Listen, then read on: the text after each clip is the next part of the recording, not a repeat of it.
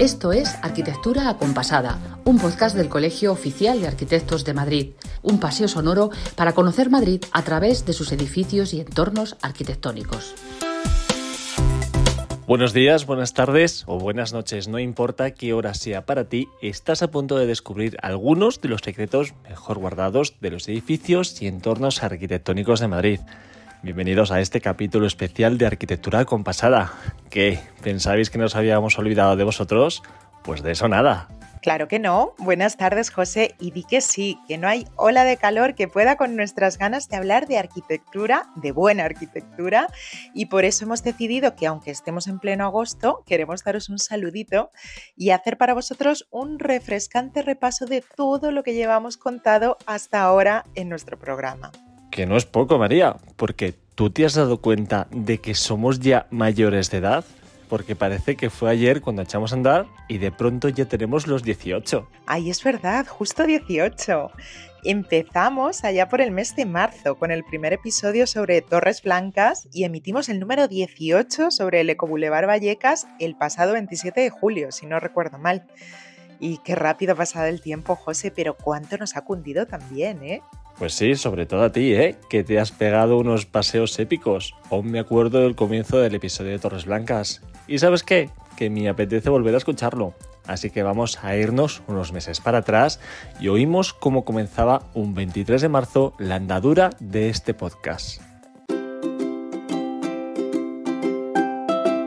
Pues alzando, alzando la vista, he vuelto a estar frente a frente con un viejo conocido, el edificio que vi y admiré cada día durante mis 13 años de colegio. Sí, porque desde las aulas del Colegio Claret, donde estudié, se puede contemplar esta maravilla de la arquitectura madrileña. Y quizá ya muchos en este momento sepan que estoy a los pies de las Torres Blancas.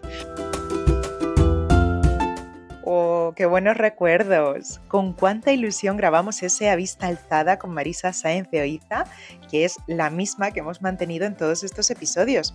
Y yo, que sepas que también te tengo preparada una sorpresa, José. A ver. Pues mira, he hecho un resumen de algunos de los mejores momentos de muchos de los a vista alzada de esta primera temporada y media que llevamos ya en el podcast. Así que ponte cómodo que empezamos un viaje por muchos edificios y entornos arquitectónicos de nuestro querido Madrid dentro resumen.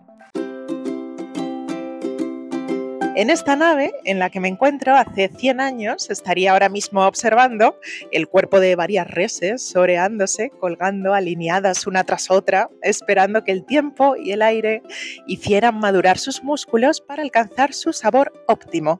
Sin embargo, y para dejar el momento gore a un lado, voy a decir que a día de hoy lo que vemos es la entrada de un centro de arte contemporáneo y espacio cultural maravilloso del que todos los madrileños disfrutamos desde 2007, gracias al buen hacer de don Arturo Franco, con quien tenemos el privilegio de estar. Buenas tardes, Arturo, y muchas gracias. Hola, María. Eh, bueno, mío no lo sé, pero al de muchos estoy seguro, ¿no? Empezando por el que construyó este edificio, fue el Luis Bellido. Un edificio como la fábrica de Clesa es patrimonio de todos y entre todos tenemos entonces que defenderlo. Y como este es un podcast en el que jugamos con las palabras para acudir a donde queramos, vamos a contar las características de esta fábrica que ahora mismo estamos admirando en las imágenes que tenéis aquí en la fundación, ¿verdad, Teresa? Para empezar es muy importante remarcar que es una de las grandes joyas de la arquitectura industrial del siglo XX. Sí, eso es. La, central lechera Clesa, poniendo un poco en, contexto, desde el, proyecto hasta la construcción se desarrolló desde el año 57 al 61. Estoy frente a la fachada de la Casa Huarte, una fachada en la que vive la naturaleza, pues está completamente recubierta de vegetación, porque la naturaleza es una de las claves más importantes de esta vivienda tan vanguardista que se construyó a finales de los años 60. ¿No es así, Pablo Lalquiaga, vicedecano del Colegio Oficial de Arquitectos de Madrid? Gracias por estar con nosotros. Gracias. Pues sí, es así, ¿no? Eh, de hecho, esto que vemos desde la calle de la Casa Huarte, pues es una no fachada, ¿no? No es la típica fachada tradicional de una casa, sino son unos muros escalonados de ladrillo que forman jardineras y esas jardineras lo que hacen es que lo que veamos desde aquí son todas estas plantas tapizantes que van creciendo y que a la calle hace que la casa se camufle, ¿no? Estamos en Madrid, apenas a 15 kilómetros de la Puerta del Sol, pero puedo prometeros que no lo parece. Son ahora mismo las siete y media, un poquito pasadas de la tarde de un día de verano, laborable, y se respira aquí una paz en la colonia Mingo Rubio incomparable. La colonia que tomó su nombre de un arroyo que cruzaba la localidad que ahora ocupan estas viviendas unifamiliares.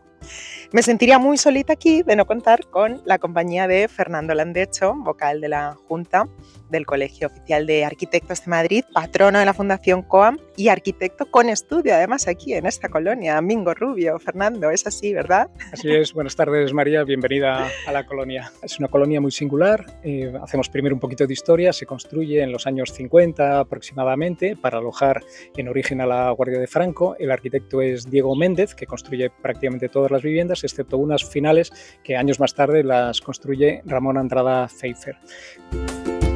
Belinda, vamos a describir en primer lugar para nuestros oyentes qué es lo que estamos viendo para aquellos que no conozcan este Eco Boulevard y estas inmensas estructuras metálicas. ¿Qué son? ¿Para qué sirven? Cuéntanos. Bueno, pues el proyecto surge como bueno, una adecuación de una calle que estaba principalmente diseñada para el coche, para el tráfico, eh, una calle de asfalto como tantas otras en este ensanche de Vallecas o los ensanches de Madrid y la idea era pues generar espacios eh, que tuvieran un poquito más en mente a las personas, espacios públicos con confort climático y darle una nueva sección a la calle dando prioridad a las personas, a la velocidad de las personas y a la naturaleza. Y por eso el Boulevard de la Naturaleza, ¿no? Y se plantaron también muchísimos árboles. Ay, pero qué recuerdos más bonitos y cuánto aprendemos en esta primera sección del podcast, María. Me ha encantado escucharlo así en retrospectiva y seguro que todos nuestros oyentes también. Y para los que no nos conozcan, pues es un buen aperitivo de lo que es arquitectura compasada y desde aquí les invitamos también a escucharnos a partir del 7 de septiembre que volvemos con contenido nuevo. Y ahora toca hacer otro refrescante repaso, en este caso por nuestra siguiente sección, Hablando en Piedra.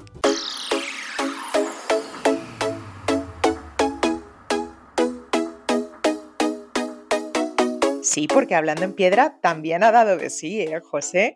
Recordamos a nuestros oyentes que es la sección del podcast en la que hablamos del lenguaje de los arquitectos, que es muy amplio y tiene términos sorprendentes, desde luego, y divertidísimos, con los que nos encanta jugar. A nosotros y a todos vosotros que nos habéis mandado audios a lo largo de estos 18 programas con los que nos habéis hecho reír un montón. Vamos a escuchar algunos de ellos. Tondo eh, es un hueco de estos que tenemos en casa que tienen así un poquito de fondo y que no sirven para nada. Pues es un hueco, es un hueco tonto y con fondo, pues de tonto y de fondo, tondo. Eso es para mí un tondo. Eh, un mamperlán es un pequeño marsupial que vive en algunas zonas de Australia. Es un bicho muy curioso, con un morro así como afilado, es bajito.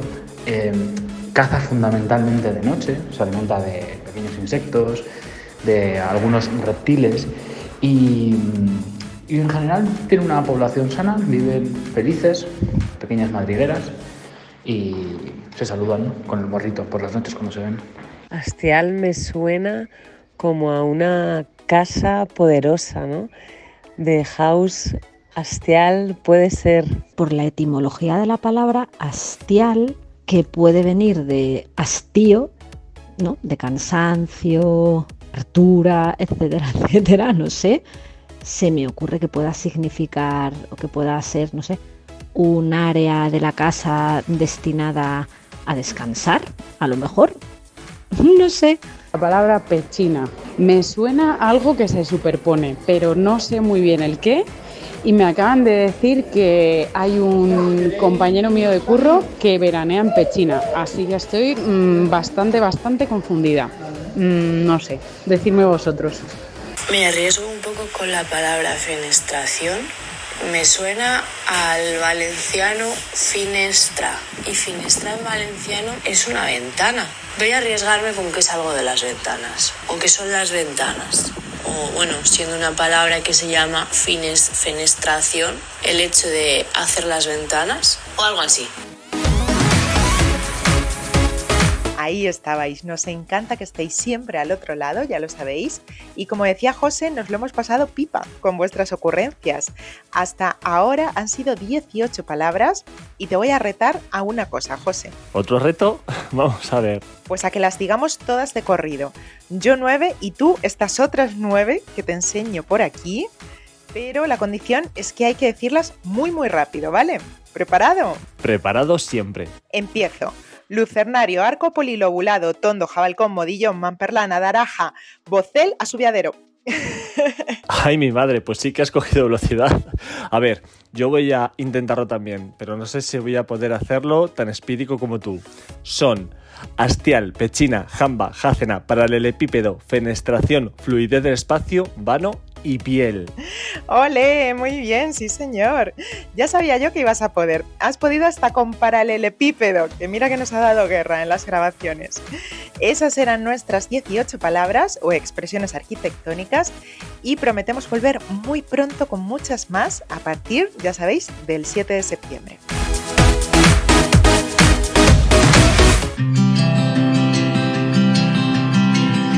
Último, queremos yo hacer otro repaso en este especial y no es otro que el de todas las secciones y departamentos del Colegio Oficial de Arquitectos de Madrid que nos han acompañado hasta ahora. Eso es, porque nuestros micrófonos siempre hemos estado muy bien acompañados. Han hablado con nosotros desde el Servicio Histórico, la Oficina de Rehabilitación, el Departamento de Servicios al Colegiado, el Instituto de Formación Continua, la Biblioteca, la Fundación. Hemos hablado también de la iniciativa El Arquitecto de la Casa, de El Arquitecto enseña su obra, de los concursos. Hemos acudido a la Feria Sima y hablado de los interesantísimos ciclos de conferencias intramuros y extramuros además de Arquitectas 2, que reivindica la memoria de nuestras mujeres arquitectas. Nos hemos deleitado con las muestras de arte de nuestros arquitectos hablando del Pop Art Store y hemos visitado las muestras de la maqueta La Publicación, la arquitectura de los arquitectos 2 y Mapping Virtual Huella Hídrica. En el último episodio tuvimos un importante aperitivo de la ruta que nuestra compañera María Garcés va a organizar por la Semana de la Arquitectura por los comercios centenarios del barrio de Chueca. Yo creo que no me dejo nada, ¿no? Nada, no te dejas nada, José. Y esto es solo el principio, porque estamos deseando recibiros con los brazos abiertos a la vuelta de las vacaciones para que sigáis mostrándonos vuestro esfuerzo y el talento que cada día ponéis al servicio de la profesión desde aquí, desde el COAM. Ya que también esperamos muy, pero que muy pronto es a esa personita que nos hace más agradable y más divertida la existencia con los planazos que nos prepara cada semana con su agenda. Doña Alicia Bajo, ¿cómo no? Pues desde aquí te mandamos un besazo bien grande, Alicia, y esperamos que estés disfrutando de las vacas y nos vemos muy prontito. Y a todos vosotros os mandamos también el más cariñoso de los abrazos. Recordad que el 7 de septiembre, como la canción de Becano, volvemos, que el 29 de septiembre comienza nuestra vigésima semana de la arquitectura y que en estos micrófonos siempre tendréis dos amigos para dar interminables paseos sonoros. Hasta muy pronto. Has escuchado Arquitectura Acompasada, un podcast del Colegio Oficial de Arquitectos de Madrid, un paseo sonoro para conocer Madrid a través de sus edificios y entornos arquitectónicos.